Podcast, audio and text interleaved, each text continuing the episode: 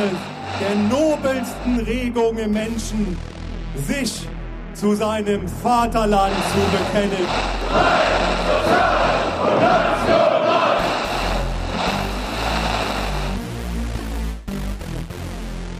Wir sind hier, weil wir Nein sagen. Nein zu einer Staatspropaganda und ihrer Lügenpresse, die Wahrheit leugnet und Lügen verbreitet. Nein, wir sind keine Nazis. Die Nazis, die sitzen vielmehr in unserer ignoranten, totalitären Regierung und die Nazis, die stehen da drüben. Die stehen da drüben auf der anderen Seite der Absperrung und nennen sich selbst Antifa, sind aber nichts anderes als die neue SA dieses Staates. Ja, Gerrit, das war doch mal ein schöner Einstieg, würde ich behaupten. Diese junge Dame oder auch nicht mehr ganz so junge Dame heißt Sigrid Schüssler. Was kannst du dir denn vorstellen, wo die herkommt? Sie ist auf jeden Fall sehr sympathisch, möchte ich dabei sagen. Hört sich sehr sympathisch an. Ja, Sven, also die Buzzwords wie Lügen, Lügenpresse und SA-Antifa sind ja gefallen. Also natürlich irgendwie aus diesem ich sag mal, rechts äh, bis rechtsradikalen Spektrum. Genau, sie ist mittlerweile eine ehemalige NPD-Politikerin, war jahrelang ein Aushängeschild der NPD, hat jetzt aber die Partei vor einer, ja, einer Weile verlassen. Das Zitat ist auf einer Pegida-Demo in Magdeburg entstanden. Ich fand es nochmal ganz interessant als Einstieg, weil sie ja quasi das Wort Nazi als Kampfbegriff gegen die Gegendemonstranten verwendet. Und das soll ja so ein bisschen auch der Inhalt unserer heutigen Folge sein. Im Sinne von, was ist das eigentlich alles, worüber wir sprechen? Oder zumindestens, was sind einige der Begriffe, über die wir sprechen? Und wann kann man jemanden eigentlich als Nazi bezeichnen? Und darf man Rechtsextreme oder Nazis überhaupt noch so bezeichnen? Also ein, ein Nazi bezeichnet Linke als Nazis kann man sagen, ne, in dem Video. Ja, daran sieht man natürlich irgendwie mittlerweile die völlige Verwirrung oder völlige Inhaltslehre, äh, wie der Begriff benutzt wird in diesem Kontext. Und das ist ja, wie, wie du gesagt hast, irgendwie unser Thema, mal darüber zu sprechen, warum es vielleicht problematisch ist, dass diese Begriffe so inhaltsleer benutzt werden, egal von welcher Seite, vielleicht auch von links, also insbesondere auch von linker Position sehr inhaltsleer benutzt wird. Vielleicht ähm, hat auch der ein oder andere Podcast-Fan von uns mal in unsere Beschreibung reingeguckt. Da äh, habe ich mir ja so, so nett den Satz, der erste Satz, den ich mir da ausgedacht habe, ist ja so nett, alles Nazis außer, außer Mutti.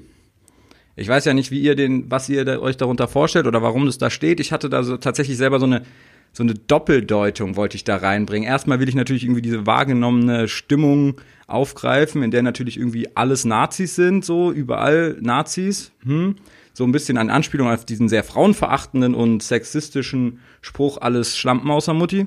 Der überhaupt keinen Sinn macht, weil wenn das jeder sagen würde, dann, naja, verstehst, was ich meine? Genau, aber die Doppeldeutigkeit auch ein bisschen, weil ähm, Mutti äh, bezogen auf Angela Merkel und das auch diese mittlerweile diese Wahrnehmung so alles alles rechts von Angela Merkel sind ja eh Nazis, also alles Nazis außer Mutti. Und ähm, unser zweiter Satz ist ja dann natürlich dahinter, müsste es nicht eigentlich Neonazis heißen? Und da sind wir dann tatsächlich ja irgendwie beim ersten Punkt, oder da sind wir ja genau da, worüber wir reden, dass dieser Begriff halt echt oft verwendet wird und ja, macht der Sinn und wie genau ist der eigentlich? Ja, das ist natürlich jetzt die große Frage, die wir uns stellen. Ich finde, beim Begriff Nazi, Neonazi ist es relativ einfach, darüber zu sprechen. Wir hatten es, oder ich hatte es ja auch in einer der vorigen Folgen schon mal am Rande erwähnt.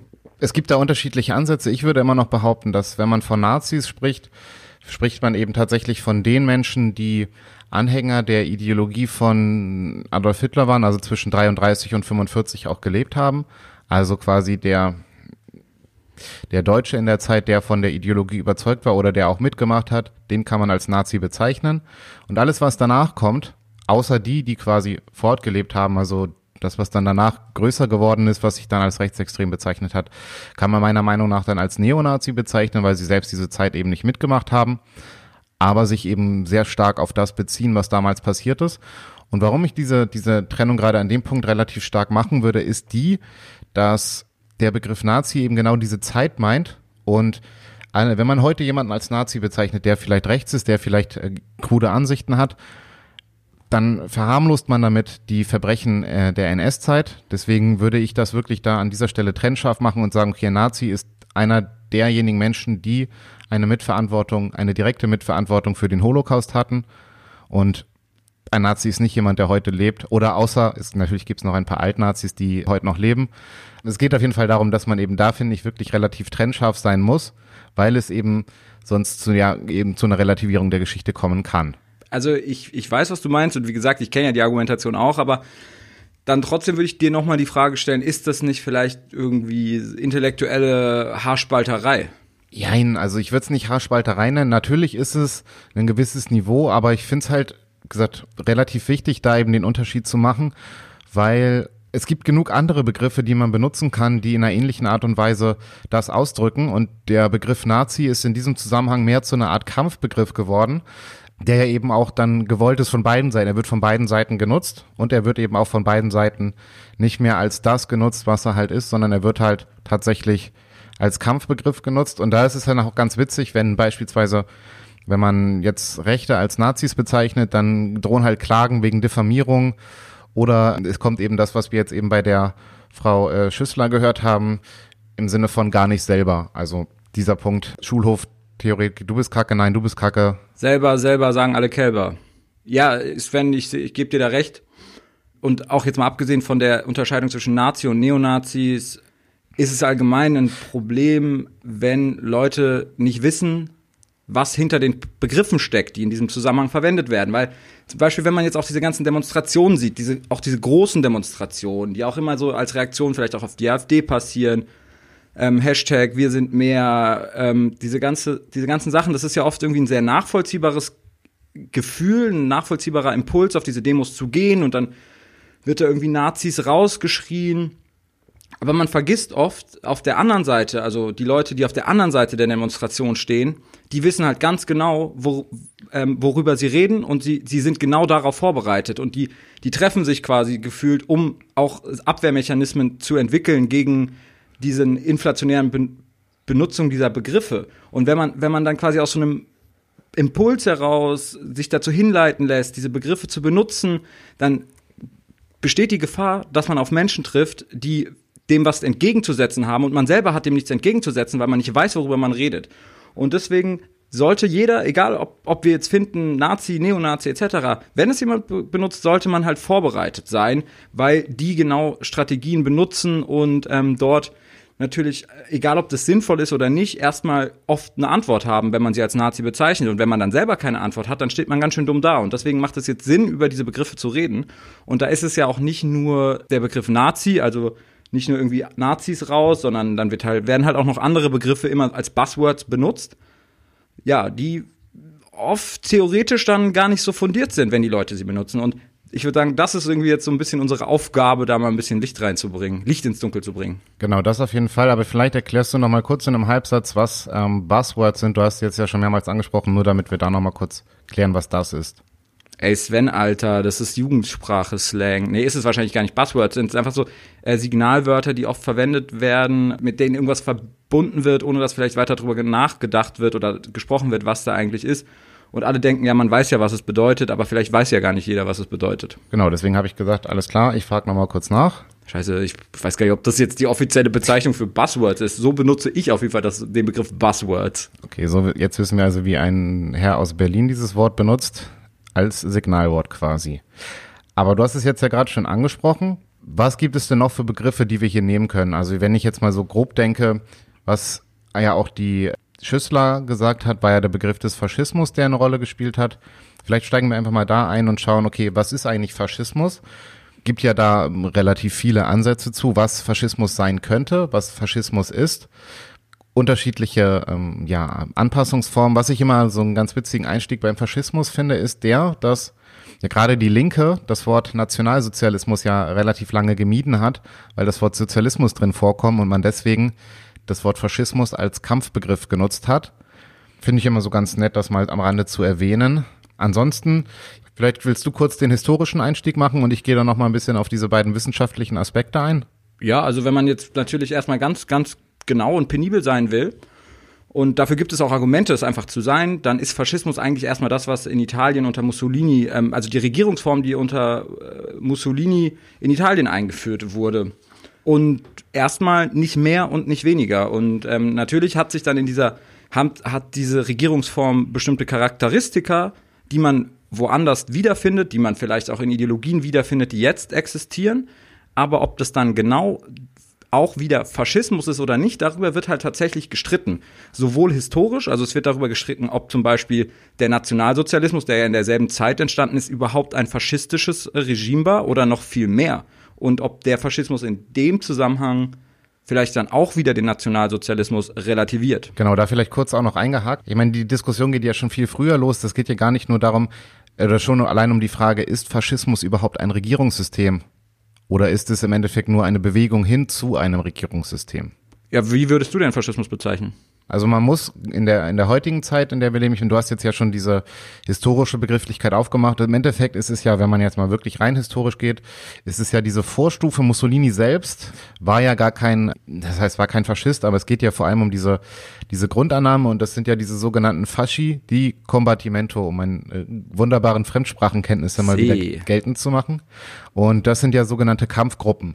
Und Mussolini selbst war nie Teil dieser Kampfgruppen. Mussolini selbst kam ja wie wahrscheinlich die meisten wissen, aus einem sozialistischen Elternhaus, war auch selbst lange Zeit als Sozialist aktiv und hat dann eben mit Hilfe dieser Fasci di Combattimento und eben auch mit diesem Fasci an sich, was ja im Endeffekt nichts weiter bedeutet als ein, ein Bündel, ein Routenbündel, hat damit dann eben versucht, ja, die Macht in Italien zu erlangen, was ihm ja auch, äh, wie wir wissen, gelungen ist. Ja, in dem Zusammenhang kann man aber nochmal darauf eingehen, dass du am Eingangs gesagt hast, als Kampfbegriff von den Linken ist nicht ganz ungerechtfertigt, muss man auch sagen, weil natürlich er ebenfalls es als Kampfbegriff gegen die sozialistische Arbeiterbewegung benutzt hat und die sozialistische Arbeitsbewegung oder alles, was es jetzt gibt, was sich, was sich damit solidarisiert, sich deswegen natürlich gegen den Faschismus stellt.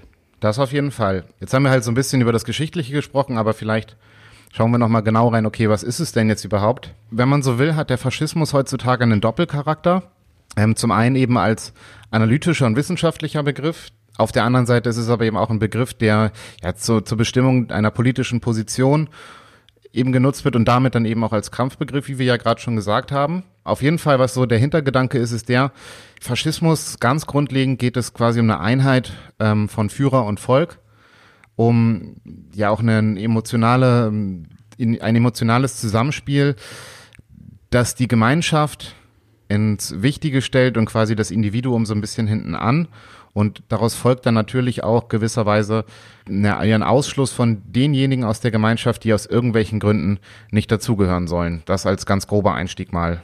Und dann sind es dann natürlich noch viele Punkte, gegen was sich der Faschismus richtet. Und es geht dann natürlich los beim, beim Liberalismus, beim Kapitalismus, beim Kommunismus. Das sind so diese Punkte, gegen die man sich wendet. Und dann ist der eben auch relativ paramilitärisch organisiert, eben diese Fasci, die Combattimento. Und genau, ist halt dann eben das, was daraus entsteht. Ja, man kann vielleicht noch zusätzlich, wenn wir jetzt einfach mal so die, die ähm, Struktur durchgehen, vielleicht noch sagen, dass es im, äh, meist eine Art kulturstiftende, auf Mythen und Riten basierende äh, Ersatzreligion darstellt für die Leute. Also es, es soll auch eine, es soll auch im, im kompletten Mindset der Menschen ähm, eine Funktion erfüllen. Also auch eine Art befriedigen, befriedigende Funktion. Das auf jeden Fall. Ich habe es ja kurz angesprochen, es gibt ja viele unterschiedliche Ansätze, wie man damit umgehen kann. Beispiel dafür ist auch noch eben zum einen, was eben auch mal so ein bisschen dafür steht, ist, dass der Faschismus eben als Ziel ein autoritäres Regime oder einen totalitären Staat hat. Eben auch aufgrund dieses Führerprinzips und der hierarchischen Strukturierung, die eben dann in dieser Organisation dessen passiert, was eben dann den Faschismus ausmacht und dann eben auch die Orientierung an militärischen Handlungsweisen oder die Organisationsform. Und das ist, finde ich, auch nochmal ein interessanter Punkt. Viele, viele nehmen ja Faschismus als eine eigene Ideologie wahr, wobei man da eben auch Unterschiede hat, dass viele sagen, okay, Faschismus an sich ist erstmal gar keine Ideologie, sondern bedient sich halt ideologischer Merkmale von anderen. Und in dem Fall geht es dann oft um beispielsweise die Idealisierung der eigenen Volksgemeinschaft und der aggressiven Ablehnung eben alles Fremden in Verbindung dann natürlich mit einem übersteigerten Nationalismus beziehungsweise Rassismus. Was ich halt auch da interessant finde, ist eben so eine Rückbesinnung auf romantische beziehungsweise reaktionäre Traditionen mit einer Vergötzung der modernen technologischen Fortschritte. Ja, das, ich meine, das war jetzt natürlich alles sehr technisch. Ich hoffe, ihr konntet folgen. Um das vielleicht mal wieder hierher zu holen, ist natürlich jetzt die Frage nach diesem ganzen definitorischen Gedöns. Was bringt uns das für heute, das mal zu analysieren? Also ich würde deswegen auf jeden Fall dir jetzt nochmal die Frage stellen, kann man denn heutzutage Parteien, Menschen, Organisationen, über die wir ja vielleicht auch schon gesprochen haben in dem Laufe des Podcasts, als Faschisten bezeichnen? Macht das Sinn? Sollte man das tun? Puh, wenn ich so drüber nachdenke, ist es halt schon die Frage, welche Perspektive nimmt man ein? Und ich würde halt immer so ein bisschen darauf schauen, okay, Faschismus muss auch etwa, oder der, der Begriff des Faschismus muss in der Zeit gesehen werden, in der er sich das erste Mal ereignet hat. Und da gibt es beispielsweise auch viele Forscher, die sagen, okay, Faschismus ist tatsächlich ein reines Phänomen der Zeit, der aufgekommen ist, also zwischen 1920 und 1945 daraus entsteht ja eben auch die Diskussion, okay, kann sowas überhaupt wieder passieren in der Art und Weise oder gab es auch andere Länder, die faschistisch waren? Das, beispielsweise wird da ja einmal Franco oder das frankistische Spanien genannt. Da sagen aber viele, das ist eigentlich gar kein Faschismus in, in verstärkter Form. Und deswegen ist es eigentlich relativ schwierig, finde ich, heutzutage von einem Faschismus zu sprechen. Also es gibt zwar Ansätze, die heute in so in eine Richtung gehen, natürlich nicht so stark, aber beispielsweise Orbans Ungarn beispielsweise könnte man heutzutage sagen, es geht in eine faschistische Richtung oder in eine Tendenz des Faschismus. Gleiches gilt aber auch für und vielleicht sogar noch etwas stärker für die Türkei unter Erdogan. Ja, das sind tatsächlich ja wahrscheinlich die Beispiele, die jetzt öfters benutzt werden. Ich finde halt, man, man wiederholt sich, aber ich finde, man kann es auch immer wieder betonen. Ähm, wenn man wirklich diesen Begriff verwendet, dann sollte man sich im Klaren sein, worüber man redet. Und, und man sollte sich darüber im Klaren sein, dass sich nicht mal die Wissenschaft wirklich einig ist was tatsächlich Faschismus bedeutet, wen man in der Vergangenheit es ist nicht mal klar, wie man alles in der Vergangenheit, welche Regime man alle als faschistisch bezeichnen sollte. Ähm, und deswegen ist es ihn nochmal nach heute zu ziehen, umso schwieriger und dann nochmal umso schwieriger, Menschen als Faschisten zu bezeichnen, die noch nicht mal irgendeine eine Staats, irgendwas mit einer, mit einer Regierungsverantwortung oder irgendwas anderem zu tun haben, weil das dann immer auch eine Art Spekulation ist und so den Begriff auch wieder noch mehr Inhalt, noch inhaltsleerer macht. Und außerdem habe ich das Gefühl, dass vor allem aus einer linken Perspektive wird intuitiv mit dem Begriff Faschist natürlich immer Bezug auf den Nationalsozialismus genommen. Es gibt Forschung, die sagt sogar, wenn man den historischen äh, Nationalsozialismus als Faschismus bezeichnet, würde es dessen Singularität in Frage stellen. Und wenn man das dann heute macht, auf, heut, auf Phänomene von heute, mit der Verbindung zum Nationalsozialismus, hat man natürlich wieder das Problem der Relativierung fast schon der, der Verbrechen der, äh, aus der Nazizeit. Genau, das stimmt auf jeden Fall. Und was man ja auch sagen muss, wir haben es ja schon mal kurz angesprochen, es gibt ja auch noch relativ deutliche Unterschiede zwischen dem italienischen Faschismus, zwischen eventuell noch dem japanischen Faschismus, wenn man den jetzt noch mit reinnehmen will. Ich würde sagen, wir bleiben mal so ein bisschen in Europa und eben dem Nationalsozialismus in Deutschland. Und einer der größten Unterschiede ist natürlich der, dass Hitler sich all derer, die er ähm, für den Aufstieg der Macht gebraucht hat, derer ent entledigt hat, nachdem er an der Macht war. Und das hat Mussolini nicht gemacht oder nicht geschafft. Was genau, das äh, weiß ich jetzt nicht. Dafür bin ich nicht tief genug in der historischen Geschichte des Faschismus in Italien drin. Aber er hat es eben nicht geschafft, beispielsweise den König loszuwerden oder die konservativen Kräfte in der Bürokratie oder in der Industrie und natürlich auch beim Militär. Und all das hat Hitler aber geschafft. Und deswegen ist diese deutsche Form oder eben der Nationalsozialismus nochmal eine ganze, ganz äh, entscheidender Unterschied eben zum ja zum äh, italienischen Faschismus und deswegen ist es, sollte man meiner Meinung nach auch da äh, scharf trennen zwischen eben Faschismus, der dann für Italien und wie gesagt, vielleicht noch für Japan gilt und eben dem Nationalsozialismus in Deutschland. Aber jetzt, jetzt nur nochmal abschließend vielleicht zum Faschismus. Jetzt, wo wir vielleicht auch irgendwie gefühlt viele Linke kritisieren, die den Begriff verwenden, möchte ich aber nochmal auf der anderen Seite auch sagen, ich persönlich finde den Begriff Linksfaschismus noch viel falscher, als jetzt Allgemeinfaschismus heutzutage zu benutzen, weil ähm, natürlich der, die Abwertung einzelner Gruppen innerhalb des Faschismus elementar sind, die in der linken Ideologie und sogar in einer äh, im real existierenden Kommunismus eine andere Form hatte als im Faschismus. Genau, das auf jeden Fall. Gleiches gilt ja ähm, auch für diesen Begriff des Sozialfaschismus, der ja in der Zwischenkriegszeit, also zwischen Erster und Zweiter Weltkrieg, ja auch dafür gesorgt hat, dass die linken Kräfte gespalten waren, weil sich man sich ja eben gegenseitig des Sozialfaschismus betitelt hat, weshalb eben ja dieser Begriff in verschiedenster Hinsicht als Kampfbegriff genommen wird. Und als Abschluss, du hast es zum einen ja schon angedeutet, aber zum anderen möchte ich nochmal kurz einen Historiker an dieser Stelle zitieren, der es quasi nochmal so ein bisschen deutlich macht und der sagt, der Faschismus ist an seine Epoche gebunden. Diese Epoche ist 1945 zu Ende gewesen. Es gibt ja dieses Dahrendorf-Paradox von 1968, wo er schreibt, es war die tragische Modernität des Nationalsozialismus, dass er die Wiederkehr des Nationalsozialismus, in dem Fall mit Bezug auf Deutschland, ein für allemal unmöglich gemacht hat. Das finde ich eine interessante, einen interessanten Ansatz, den man auf jeden Fall nochmal kurz reinnehmen könnte. Der Zitat stammt vom Historiker Christoph Dipper. Vielleicht, vielleicht, wenn wir jetzt über den nächsten, ich meine, ich finde, das ist eine elegante, ein eleganter Übergang zum nächsten Begriff, was vielleicht sinnvoller ist in der Analyse von, sagen wir mal, aktuellen Entwicklungen, bedenkenswerten Entwicklungen, ist dann der nächste Begriff, über den wir reden wollen. Und der hängt natürlich in gewisser Weise auch mit faschistischen Ideen zusammen, aber äh, lässt sich vielleicht mehr auf heute projizieren und in der Analyse ist, ist er vielleicht sinnvoller und das ist der Begriff des äh, völkischen Nationalismus.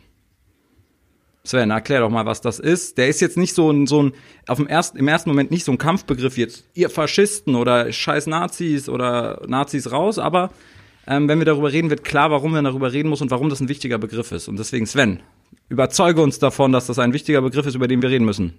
Völkischer Nationalismus beziehungsweise das Völkische ist ja ein Begriff, der zum einen bei der neuen Rechten relativ häufig wieder auftaucht, aber natürlich auch in dieser ganzen Wir sind das Volk Demo-Geschichte, Pegida. Wir sind das Volk, wir sind das Volk.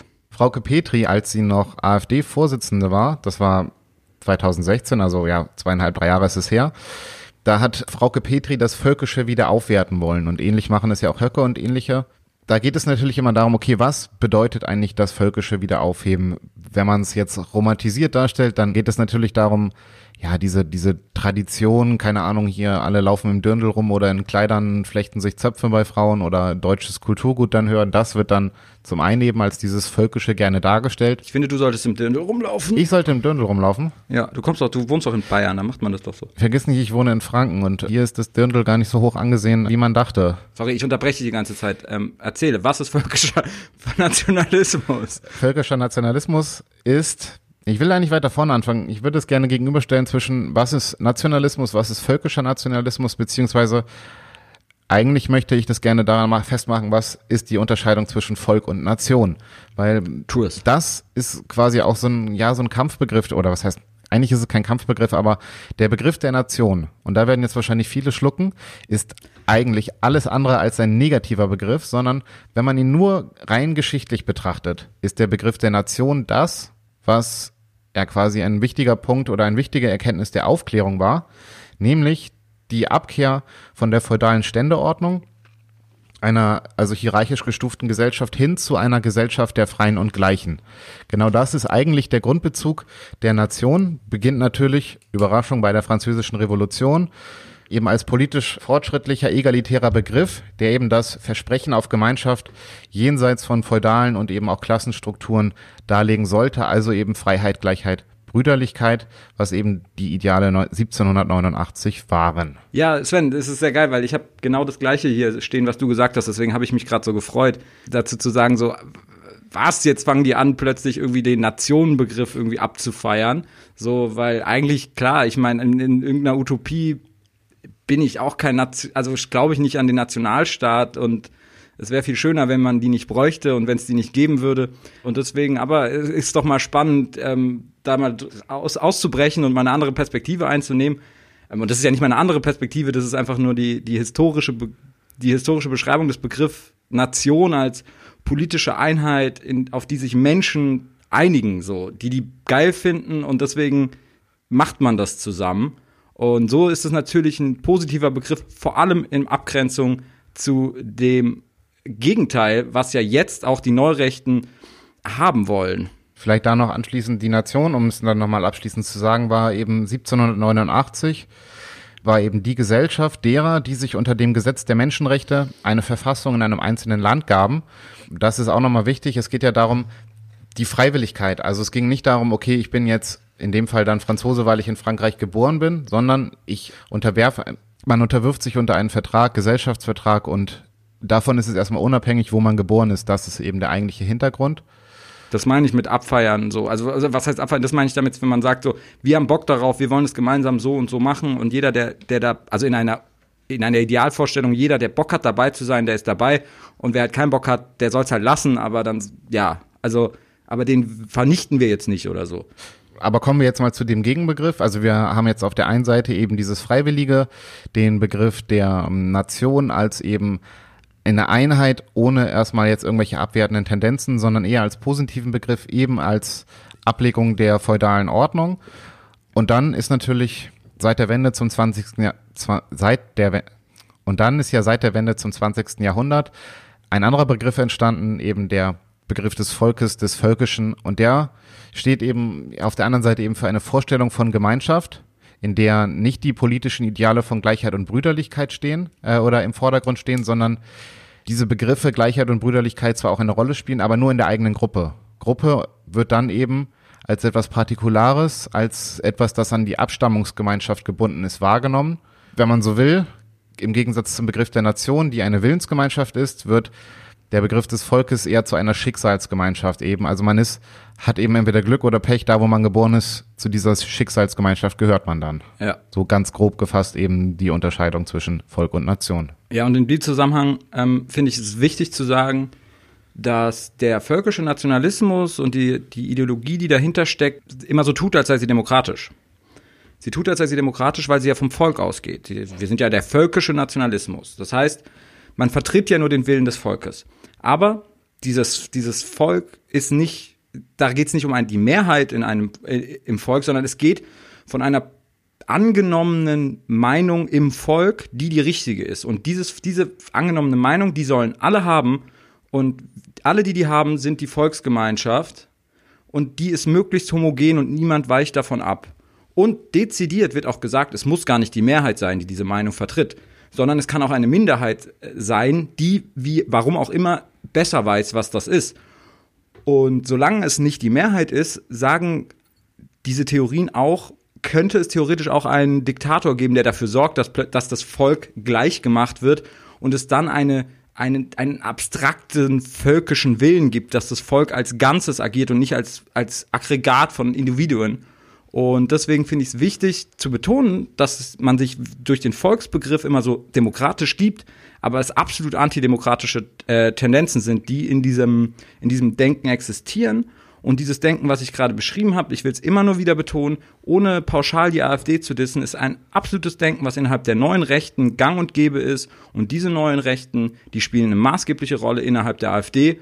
Und das sollte sich nur jeder bewusst sein, wenn man darüber redet. Genauso wie man sich, man sollte sich halt immer darüber, darüber bewusst sein, worüber man redet und mit wem man redet. Das auf jeden Fall, das ist mich auch nochmal auf einen interessanten Ansatz gebracht. Ich habe jetzt ja gerade gesagt, dass der Begriff des Völkischen erst seit der Wende des 20. Jahrhunderts durchweg gebraucht wird und dann eben, worauf ich eigentlich hinaus wollte, ist, natürlich ist es so, der Begriff Demokratie ist ja Demos, das Volk, aber eben anders definiert, als es eben diese völkische Begriff dann eben aufmacht. Und der Völkische, der trennt ja wirklich ganz klar Familie, Stamm, Blutsverwandtschaft oder eben dieses Abstammungsrecht. Und das ist ja auch eben das Interessante immer, dass plötzlich wieder von einer, in Anführungsstrichen, tausendjährigen deutschen Geschichte gesprochen wird, die es aber einfach nicht gibt. Und wenn es sie geben würde, dann wären wir auch in der Hinsicht keine Deutschen, weil das ja durch die ganzen Völkerwanderungsgeschichten, die ganzen Germanenstämme und so weiter, das spielt ja alles für uns heutzutage eigentlich keine Rolle. Deswegen ist allein dieser Begriff von dieser angeblich tausendjährigen deutschen Geschichte einfach falsch.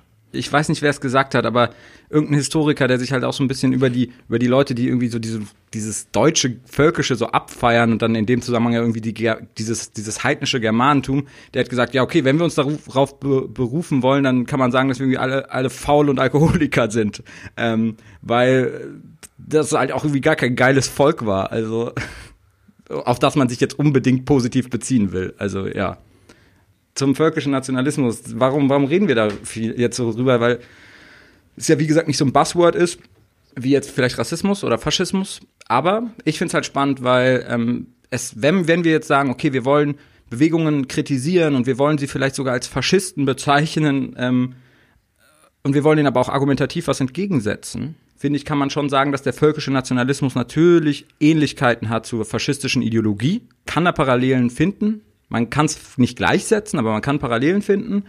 Und wenn man diese Parallelen findet, dann kann man auch vielleicht handeln, reflektieren, wie Leute handeln, die vielleicht diesem völkischen ähm, Nationalismus anhängen und deswegen vielleicht auch Gefahr laufen, sagen wir mal, faschistischen Ideologien anzuhängen.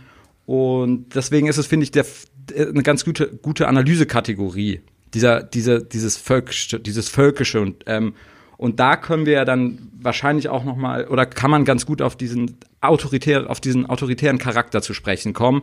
Der finde ich eine ganz gute guter Ansatz ist, um zu sagen, okay, wir sehen, wie sich Leute verhalten und wir sehen, das und das und das trifft zu. Und deswegen kann man sagen, es gibt die Gefahr, dass die entsprechende Meinung entwickeln. Und wenn es eine ganze Gruppe ist, die das vertritt und dann auch noch an die Regierung kommt, dann könnte ein faschistisches Regime existieren oder ein autoritäres, totalitäres. Ähm, und deswegen kann, finde ich, sollten wir da kurz drüber reden. Sven, vielleicht willst du mal kurz erklären, was damit gemeint ist. Ja, auch das ist eigentlich wieder ein relativ, ja, sagen wir nett mal, ähm, komplexer Begriff man kann es einfach machen und jetzt äh, würde ich an der Stelle einfach mal einen deutschen Philosophen zitieren. Erich Fromm? Nein, in dem Fall spreche ich von Immanuel Kant, um so ein bisschen auf die, Ach der. Äh, auf den Hintergrund, auf ähm, in Anführungsstrichen. Ey, jetzt zitieren wir hier schon Kant, Alter. Jetzt hat jeder abgeschaltet. Ja, ich wollte nachher noch Adorno zitieren, aber, aber da kommen wir später erst zu. Das kommt noch, das kommt noch. Genau, und zwar geht es um eigentlich heute noch lebendige Stereotypen von einem nationalen Selbstbild und da geht's jetzt um die, ähm, ja, diese nationalen Selbstbilder der Deutschen. Da sagt Kant, auf der einen Seite ist der Deutsche eben fleißig, ehrlich, hat eine Häuslichkeit. So wie du. Richtig. Auf der anderen Seite ist beim Deutschen aber auch schwächer ausgebildet Witz und Künstlergeschmack. Also so wie ich. so wie die große Bereitschaft, fremde Sprachen zu lernen. Das trifft dann auch wieder auf dich zu. Ich bin mehr so. Oh, boah, Alter, ich kann nicht mal Englisch. Ähm, gesagt, ist halt auch jetzt nicht auf die heutige Zeit bezogen, sondern war 1798. Als unvorteilhafte Seite hebt er hervor, der Deutsche an sich fügt sich unter alle zivilisierten Völker am leichtesten und am dauerhaftesten der Regierung, unter der er ist, und neigt in einer pedantischen Weise dazu, zwischen dem, der herrsche, bis zu dem, der gehorchen solle, einen Leiter anzulegen, woran jede Sprosse mit jedem Grad des Ansehens bezeichnet wird, der ihr gebührt. Ja, vor allem, nur kurz, das ist Immanuel Kant, das ist jetzt hier nicht irgendwie so anti-deutscher Quatsch oder so. Das ist Immanuel Kant, der das sagt. Richtig. Und genau das ist im Endeffekt, wenn man so will, die Grundlage dessen, was eben Autoritarismus bedeutet. Also dann eben, wie gesagt, diese unvorteilhafte Seite der Deutschen, eben dieses, dass man quasi sich fügt und sich unter die Herrscher stellt und sagt, alles klar, das, was stimmt, ist richtig. Und eben diese Art und Weise, ja, jemanden über sich stehen zu lassen, der dann eben alles für einen regelt. Und jetzt kann man da, könnte man da beispielsweise eben rangehen. Es gab die Studien zum autoritären Charakter von der University of Berkeley, wenn ich mich nicht irre, unter anderem eben mit deutschen Forschern vom Institut für Sozialwissenschaft, die dann aus Frankfurt flüchten mussten. Frankfurter Schule.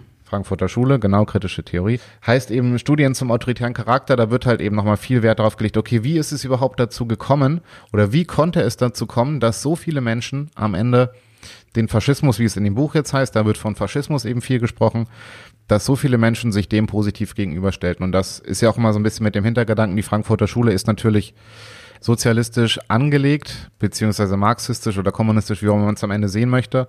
Und die haben sich natürlich auch gefragt, okay, wieso ist auch die Arbeiterbewegung auf diese ja ideologischen Ansätze oder auf diese Bewegung im Endeffekt in Anführungsstrichen reingefallen oder hat sich dem eben gebeugt oder dem zu, ähm, zuständig gefühlt oder, oder eher nahe gefühlt? Ja, auf jeden Fall. Das ist ja das Spannende daran, dass es halt so gesehen vielleicht jeden treffen kann, ne? Also, und der Fairness halber muss man jetzt, finde ich, soll man mal sagen, hier Erich Fromm hat maßgeblich den Begriff geprägt aus, äh, als Denker der Frankfurter Schule. Und vielleicht nur noch mal kurz, damit wir es getan haben. Er sagt, der autoritäre Charakter hat äh, folgende Persönlichkeitseigenschaften, die das Sozialverhalten negativ prägen. Und das ist ähm, Konformität, äh, Destruktivität, Autoritarismus, extrem Gehorsam gegenüber Autoritäten, Rassismus, Ethnozentrismus, Ablehnung des Fremden und äh, fremder Kulturen. Genau. Und das Spannende ist, um es auch jetzt wieder mal nach heute zu holen, weil ich glaube, das ist für, für, für euch da an den, an den Radiogeräten interessanter. An den Volksempfängern. An den Volksempfängern. Interessanter ist natürlich, dass er auch sagt, eigentlich will der Mensch frei sein und Freiheit haben, also Freiheit erlangen. Doch sind viele Menschen dieser Freiheit nicht gewachsen und ähm, kommen deswegen halt auch mit, mit diesen freiheitlichen, aufklärerischen Werten, von denen wir ja auch immer sprechen, nicht, nicht zurecht. Sie kommen mit der pluralistischen Welt nicht zurecht. Sie, sie sind so gesehen einfach etwas überfordert damit. Das ist natürlich jetzt alles wieder auch ähm, psychoanalytisch und so, aber ich meine, so weit kann man da jetzt auch folgen, ohne zu, zu tief da reinzugehen. Er bezieht es ja sogar eher als was Unterbewusstes, aber die, die Ideologie, die heutzutage oft in rechten und rechtsradikalen Kreisen vertreten wird, ist ja eine bewusste. Also es wird ja, es wird ja nicht mal, es wird ja nicht mal ein Hehl daraus gemacht, dass man keinen Bock hat auf diese Freiheit und auf diese freiheitlichen Werte. Und deswegen sieht man natürlich bei vielen Menschen Tendenzen dieses autoritären Charakters. Und wenn man ihn so analysiert, diesen Begriff, auch mit dieser Angst, mit dieser Überforderung, dann hat man irgendwie eine Analyse, eine analytische Kategorien, um zu sehen, wann werden Meinungen denn problematisch und was kann man vielleicht auch dagegen tun? Wie kann man den Leuten vielleicht die Angst nehmen davor? Ja, ich meine, du hast jetzt ja da schon einige Punkte angesprochen. Es gibt quasi zwei Punkte, die in dieser Hinsicht eine Rolle spielen in der kritischen Theorie beziehungsweise in der Forschung zum autoritären Charakter wird eben von ja, von einem schwachen und von einem starken Ich ausgegangen. Also so ein bisschen wieder auf diese sozialpsychologische Schiene. Ich will es auch gar nicht zu tief formen. Im Endeffekt war das Ergebnis, dass Menschen mit einem schwachen Ich, also in Anführungsstrichen Problemen, dass sich in diesen Menschen, also dass Menschen, die eben ein dieses schwache Ich haben, sich da bildet sich eben ein widersprüchlicher Wunsch, sowohl Teil der Autorität und des dominanten Kollektivs zu sein, als sich eben auch dieser Autorität zu unterwerfen. Und der interessante Ansatz, den ich da finde, ist der, dass das eben gemäß der Auffassung weiterhin dazu führt, dass das schwache Ich seine Aggression gegen Fremdgruppen richten muss, weil es eben nicht in der Lage ist, sie gegen die Autoritäten der eigenen Gruppe zu richten, weil man ja eben auch Teil dieses Kollektivs sein will und Teil von dem, von der Autorität sein will. Deshalb kann man, auch wenn sie einem Freiheit beraubt, sich eben nicht gegen die eigene Autorität richten, sondern muss es eben gegen Menschen von außerhalb richten. Und ich weiß jetzt nicht, inwieweit ich jetzt irgendwas vergessen oder übersehen habe. Wir reden über die Frankfurter Schule. Wahrscheinlich werden uns alle jetzt irgendwelche Nerds das hören und sagen, wir erzählen voll den Schwachsinn. Vollständig ist es sowieso nicht. Genau, aber ja, aber das ist jetzt nun mal so. Genau, wir können auch gar keinen Anspruch auf Vollständigkeit legen. Es geht ja quasi nur so ein bisschen um den grundlegenden Einstieg. Was ich auf jeden Fall sagen wollte mit diesem Zitat, würden wir quasi zum nächsten Punkt auch schon kommen. Warum ich jetzt gerade nochmal auf diesen, diesen Punkt eingegangen bin, ist der, dass sich die Aggression eben nicht gegen die eigene Autorität richtet, beziehungsweise gegen die eigenen Autoritäten, sondern sich eben gegen Fremdgruppen richten muss. Womit wir dann eben auch zum nächsten Punkt kommen. Wir haben ihn ja schon kurz angesprochen. Zum nächsten Buzzword. Wir sind ja eigentlich gerade beim Thema Nation und Volk gewesen, beziehungsweise völkisch-völkischer Nationalismus. Der Begriff der Nation an sich ist kein schlechter Begriff, haben wir soweit festgehalten. Aber, und da kommt das große Aber, sobald aus dem Begriff der Nation der Begriff des Nationalismus wird, entwickelt sich das Ganze schon wieder anders. Und das ist eben das, was dann eine ganze Weile nach der Französischen Revolution eben auch passiert ist, dass eben der Begriff der Nation an sich relativ weit in den Hintergrund getreten ist und dass Nation eben dann nicht mehr als eine Willensgemeinschaft oder als eine ähm, Gemeinschaft der Freien und Gleichen gesehen wurde, sondern immer mehr eben in diese Richtung des Völkischen auch ging und damit eben auch ein sogenanntes Freund-Feind-Schema aufgemacht wurde. Das heißt, wir Deutschen gegen die Franzosen aus den unterschiedlichsten Gründen dann. Und damit. Erbfeind, ist doch klar. Erbfeind sowieso. Aber damit würden wir halt quasi zum nächsten Punkt kommen, der dann eine Rolle spielt, und zwar dem Rassismus, der ja eben im Endeffekt auch dieses Freund-Feind-Schema aufmacht, nur nochmal aus einem ganz anderen Aspekt heraus. Jo, Sven, aber was, was ist Rassismus? Ich meine, klar, jeder weiß irgendwie, was es ist, aber füttern wir den Begriff mit Leben. Ich würde vielleicht einfach mal äh, so überlegen, okay, es gibt den Begriff Rassismus, es gibt den Begriff Fremdenfeindlichkeit und ich habe immer mal überlegt, alles klar, warum unterscheidet man diese Begriffe eigentlich? Was ist ein Unterschied zwischen Rassismus und was ist, bedeutet Fremdenfeindlichkeit?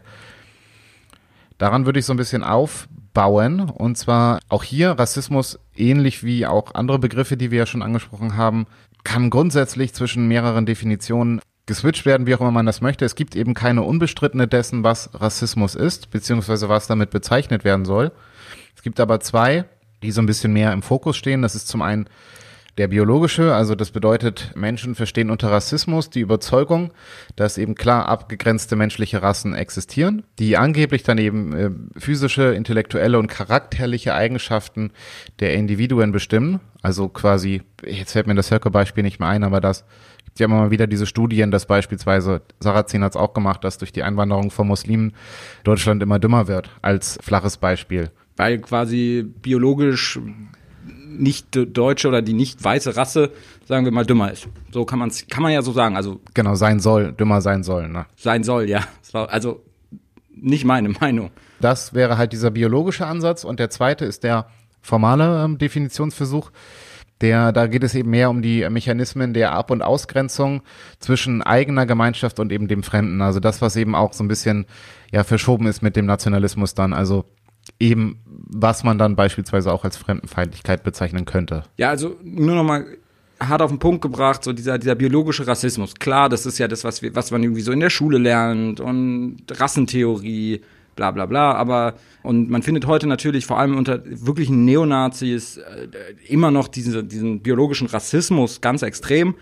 Nur ist es jetzt ja irgendwie, sagen wir mal, im Alltag irgendwie eine andere Situation. Da gibt es irgendwie Rassismus oder Dinge, die in diese Richtung gehen, aber die, wo die Leute jetzt nicht dezidiert auf diesen, auf diesen biologischen, in Anführungszeichen biologischen Rassenbegriff zurückgreifen, sondern einfach Leute, Minderheiten, ähm, auch oder Ausländer, Fremde abgewertet werden. Und das ist ja dann wahrscheinlich das, das Zweite, was du meinst.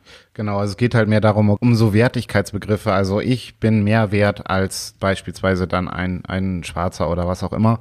Also so Wertungsbegriffe. Aber wie gesagt, das Wichtige ist auf jeden Fall, es gibt eine klar definitorische Unschärfe, was es eben genau ist. Und dann gibt es eben auch noch die Problematik, okay, ist Rassismus ein tendenziell europäisches Problem oder ist es, wenn man so will, ein weltgeschichtliches Problem? Das ist aber eine Diskussion, die würde, glaube ich, an dieser Stelle den Rahmen komplett sprengen.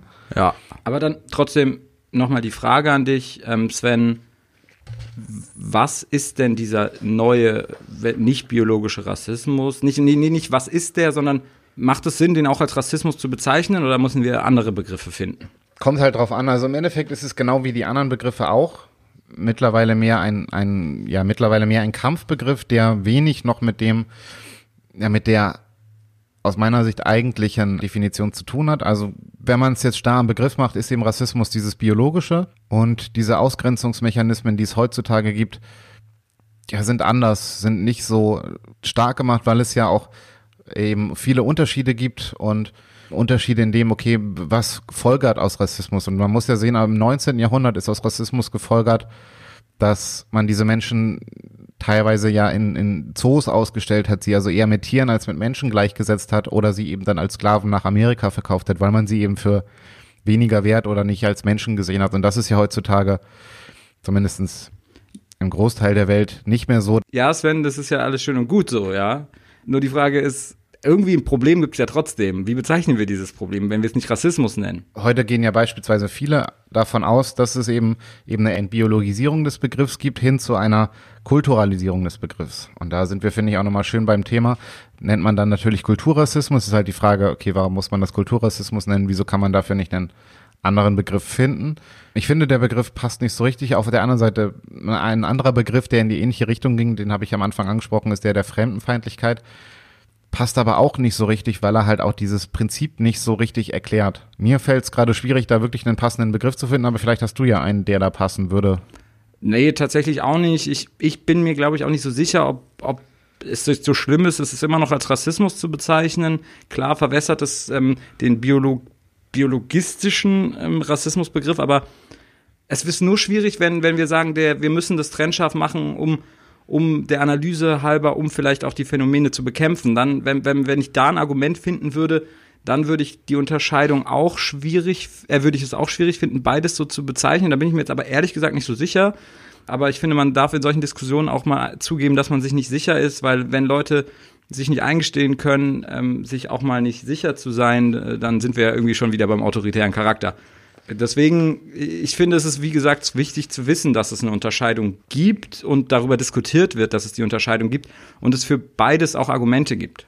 Ja, auf jeden Fall gibt es für beides Argumente. Die Frage, die man sich auch immer bei solchen Punkten stellen muss, ist ja auch die, dass ich mich immer frage, okay, wenn ich jetzt mit jemandem drüber spreche, wenn ich jetzt beispielsweise diesen Kulturrassismus-Begriff benehme oder anderes Beispiel, den Ethnopluralismus. Nicht jeder weiß, was äh, Ethnopluralismus meint, was dahinter steckt.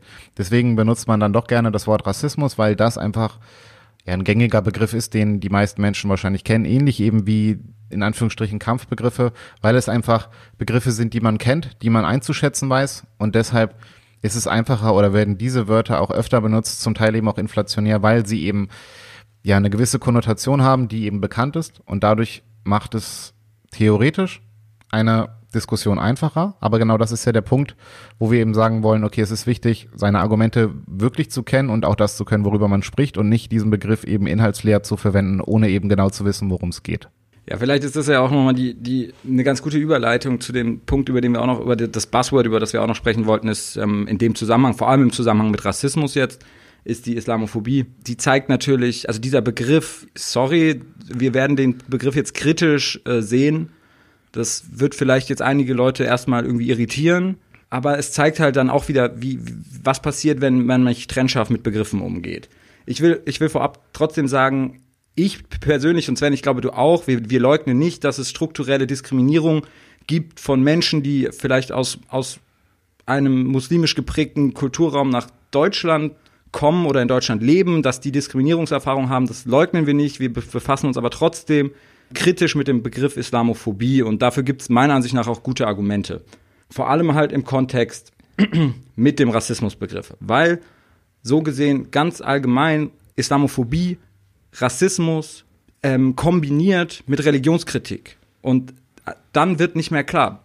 Man, wenn man islamophob ist oder als islamophob bezeichnet wird, ist nicht klar, ist man jetzt ein Religionskritiker oder ist man ein Rassist? Und allein deswegen finde ich den Begriff schon schwierig, so als ersten Punkt. Da würde ich vielleicht nur kurz mal einhaken. Es gibt ja in dem gleichen Zusammenhang, den du jetzt, oder in einem ähnlichen Zusammenhang, den du angesprochen hast, natürlich auch den Begriff Antisemitismus, der aber nochmal komplett anders sich darstellt und ja für diese heutige Sendung auch nicht Platz genug hat, um dieses Thema ausführlich zu behandeln, machen wir in einem nächsten Punkt dann nochmal, aber das nur noch kurz als Zwischenpunkt, weil ich könnte mir vorstellen, da denkt jetzt jemand, ja, aber Antisemitismus ist ja auch auf die Religion bezogen, aber das ist nochmal komplett was anderes. Ja, da müsst ihr euch jetzt einfach gedulden. Das geht jetzt nicht anders. Genau, sonst müsstet ihr noch sechs Stunden zuhören oder so. Ja, also ich kann es auch nochmal verdeutlichen, also weil der Begriff Islamophobie auch wieder ein Kampfbegriff ist und jetzt nicht nur ähm, um von Linken, um Leute als Nazis zu bezeichnen, sondern auch von, sagen wir mal, sehr strenggläubigen bis hin zu fundamentalistischen ähm, Muslimen, die im Endeffekt diesen Begriff Islamophobie mitgeprägt haben und auch mit eingeführt haben, um im Endeffekt auch religionskritische Stimmen zu unterdrücken. Und allein deswegen ist der Begriff Islamophobie schwierig, weil ähm, es muss einfach, es muss, und es, es ist ja auch völlig absurd, was anderes zu behaupten, muss man, muss es erlaubt sein, eine Religion und ihre Praktiken zu kritisieren. Und mit dem Begriff Islamophobie, dem Vorwurf der Islamophobie, unterdrückt man diese Kritik, beziehungsweise connectet diese, diese Kritik mit Rassismus der es aber nicht immer ist. Ja, vielleicht da auch kurz, kurz einhakend. Ähm, Islamophobie, du hast es jetzt schon angedeutet, wir können ja mal die beiden Begriffe auseinandernehmen, ist ja im Endeffekt Islam und äh, Phobie, also eine Angst vor dem Islam quasi, was ja auch nicht grundlegend was Falsches sein muss. Aber es ist eben ein, ein Begriff, der mit, mit dem Hintergrund eigentlich keine Rolle spielt, denn das muss man ja auch ganz klar sagen, was heutzutage oft als islamophob dargestellt wird, passiert ja mehr unter diesem oberflächlichen Prozess der Kritik, also der Islamkritik, aber es geht ja gar nicht darum, dass man in dem Punkt wirklich den Islam kritisieren will, sondern es geht einfach nur darum, das sind Fremde, die haben in unserem Land nichts zu suchen. Das ist der Punkt, der da eine Rolle spielt und es geht überhaupt nicht um die Religion, um die Auseinandersetzung mit der Religion, sondern der Hintergrund dafür, dass man diese Menschen eben anhand ihrer Religion kritisiert, ist der, sie sind fremd und man will sie hier nicht. Und das ist im Endeffekt der Punkt, der da die Rolle spielt und da kommt dann eben auch wieder meiner Meinung nach der Begriff des Ethnopluralismus besser. Sie können da, wo sie sind, machen, was sie wollen. Sie sollen es aber hier nicht machen. Es gibt deswegen auch diese Problematik, dass Islamophobie ja sowieso auch als Kampfbegriff eben von Fundamentalen genutzt wird, aber eben auch nicht das Phänomen eigentlich beschreibt, was dahinter steht. Es geht gar nicht darum, dass man ein Problem mit einem gläubigen Menschen hat, sondern es geht einfach darum, die haben hier nichts zu suchen und das ist egal, welche Religion, Religion sie haben. Aber da, wo sie sind, können sie sie benutzen. Deswegen ist der Begriff der Islamophobie dahingehend auch einfach schon mal falsch. In dem Zusammenhang ist es natürlich, auch wenn es oft nicht so scheint, weil natürlich die die, eine, eine Art rassistischer Anti, äh, also eine Art rassistische Einstellung gegenüber Menschen, die aus einem muslimischen Kulturkreis kommen, bei diesen Demonstrationen ähm, absolut vorhanden ist, von diesen neurechten Demonstrationen wie Pegida etc., wo auch die neue Rechte als, als ähm, sagen wir mal, ideologische Strömungen maßgeblich mit ähm, teilnimmt, kann, darf man nicht vergessen, dass wenn man mal tatsächlich in die Ideologie reinguckt der neuen Rechten, was ja, was echt spannend ist, wenn man, wenn man den nötigen Abstand dazu hat, ähm, und mal die Sezession liest, also die Zeitschrift vom Institut für äh, Staatspolitik, also diesem neurechten Think Tank, da wird explizit zum Beispiel der Islam als eine Art ähm, Sehnsuchtobjekt gesehen für so muss man es machen, nur halt nicht bei uns. So wie die es bei sich machen in, in ihren autoritären ähm, Staaten, sowas wollen wir auch. Wir wollen auch so einen so so einen ähm, überzeugten Anti-Universalismus, eine Anti-Aufklärung.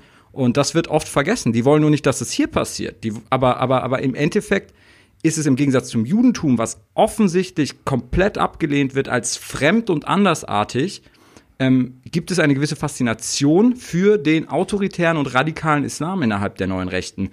Ähm, was die natürlich in der Öffentlichkeit so nie sagen, aber wenn sie darüber philosophieren, wie man Religion zu interpretieren hat, gibt es diese Position innerhalb der neuen Rechten.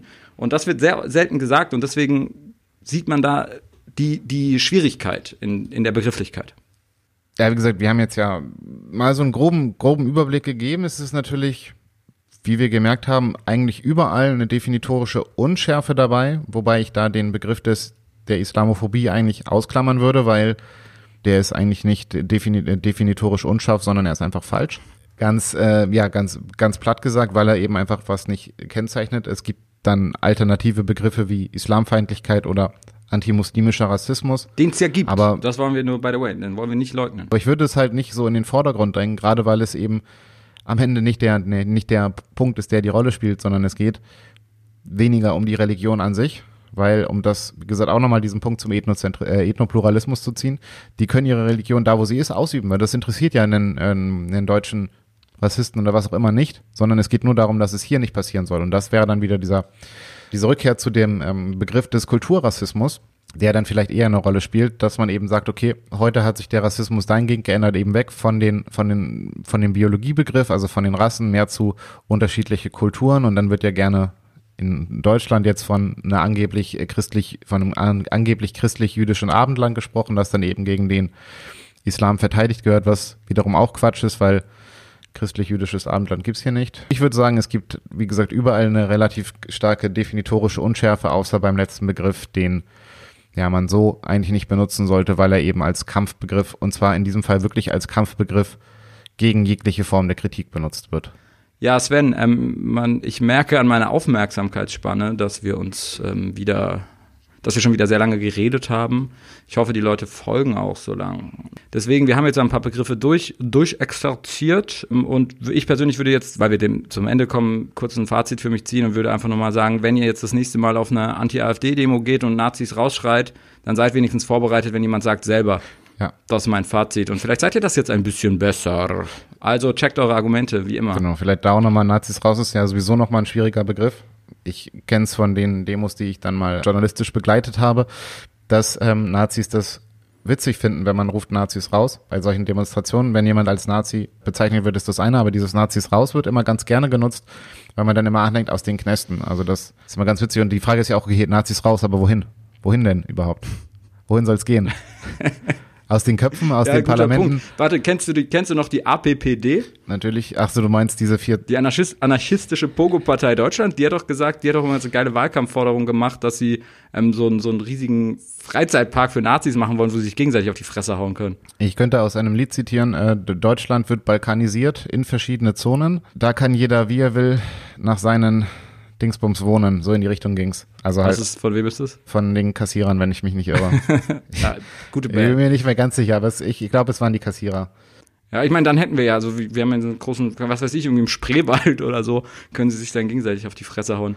Ja, irgendwo im Brandenburger Wald können sie noch mit Wölfen kuscheln, was auch immer. Ja, äh, mit den grauen Wölfen. Ho, ho, ho. Gut, äh, damit, ja, keine Ahnung, ich könnte noch mal tausendmal dasselbe sagen. Ähm, belassen wir es dabei. Es war eine gute Folge, Sven, glaube ich. Genau, ich will vielleicht nur noch eine abschließende Sache sagen, auf die ich. Oh, irgendwas willst du immer. Ja, ich will immer noch, immer will ich das letzte Wort haben. Ja. Was ich noch anbringen wollte, was ich für ganz interessant halte, ist der Punkt, wir haben viel angesprochen. Unsere eigentliche Idee war für die Folge heute, dass wir darüber sprechen, was ist eigentlich Rechtsextremismus, beziehungsweise worüber reden wir eigentlich in unserem Podcast die ganze Zeit. Wir haben uns dann ein bisschen umentschieden, haben eben jetzt diese Punkte, die wir jetzt besprochen haben, gesagt, um einfach ein bisschen so eine Trennschärfe zu kriegen. Okay, was bedeutet das eigentlich? Dabei bin ich nochmal auf so interessante Zitate gestoßen. Es gibt ja beispielsweise immer diese, witzigerweise diese Sticker, wo dann Winston Churchill Zitate drauf sind oder Neuerdings gibt es auch Zitate von oder angebliche Zitate von, von Theodor W. Adorno, wo da eben drin steht, ich fürchte nicht die Rückkehr der Faschisten in der Maske der Faschisten, sondern die Rückkehr der Faschisten in der Maske der Demokraten. Sind eben so neuere Begriffe, die tatsächlich eher meistens aus ja, rechten Quellen dann nachgemacht sind. Diese Zitate gibt es nicht. Es gibt ein ähnliches Zitat eben auch von Churchill. Da geht es um, äh, ich glaube, um Antifaschisten. Also er fürchtet nicht die Wiederkehr, witzigerweise fast die gleiche Formulierung. Er fürchtet nicht die Wiederkehr der Faschisten in der Maske der Faschisten, sondern in der Maske der, äh, der Antifaschisten oder irgendwie so. Ist halt witzig, dass heutzutage eben solche Leute mit solchen Zitaten dargestellt werden, aber die gibt's halt in echt nicht. Also es gibt wurde viel danach recherchiert, ob Churchill oder Adorno sowas jemals gesagt hat, hatte aber nicht. Dabei bin ich aber auf ähm, eine Tonbandaufnahme von, von Adorno gestoßen, die ich nochmal ganz interessant fand, so als Abschluss. Auch ein bisschen in Bezug auf das, was wir bei Instagram als letztes Bild gepostet haben. Folgt uns bei Instagram. Das sowieso, Instagram, Facebook, Like da lassen, folgen, wie auch immer.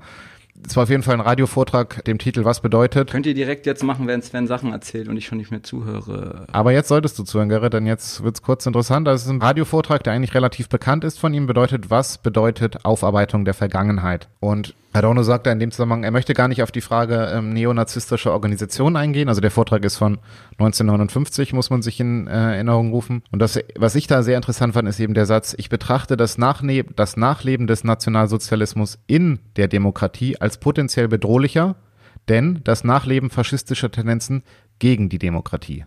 Unterwanderung bezeichnet ein objektives, nur darum macht, äh, machen zwielichtige Figuren ihr Comeback in Machtpositionen, weil die Verhältnisse sie begünstigen. Okay, auf Deutsch.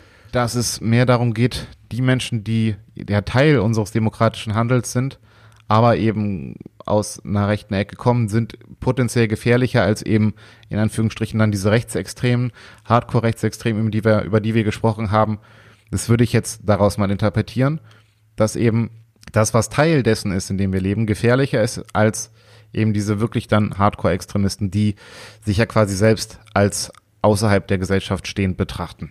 Der Witz ist ja in diesem Zitat, was du gesagt hast, ich habe mehr Angst vor, vor der Rückkehr der Faschisten als im Deckmantel der Demokraten wird ja von beiden Seiten, also ich persönlich habe das jetzt von beiden Seiten schon gesehen. Das sagen einmal die Nazis, also die Neonazis oder die neuen Rechten, um die aktuelle Demokratie zu diskreditieren, weil man sagt, das sind die eigentlichen Faschisten, so wie die Frau am Anfang, um die Brücke zu schlagen. Aber es sagen jetzt auch Linke neben dieses Zitat, um zu sagen, guck mal, die AfD sind ja eigentlich Nazis. Ich sage sag jetzt bewusst den Begriff Nazi und nicht Neonazi, weil der ja falsch verwendet wird aber geben sich demokratisch. Deswegen sehen wir hier schon wieder so, alle, alle bezeichnen sich gegenseitig als Nazis und wer ist denn jetzt eigentlich ein scheiß Nazi? Also von daher genau. on point, Alter. Haben wir abschließend jetzt natürlich nicht geklärt. Wir haben jetzt auch so vieles noch nicht besprochen. Ich meine, Alles Nazis außer, außer Mutti. Oder um nochmal abschließend die kritische Theorie zu zitieren, wer vom Kapitalismus nicht reden will, soll vom Faschismus schweigen. Haben wir jetzt beides nicht gemacht. Ui, ui, ui, ui. Tschüss. Bis zum nächsten Mal.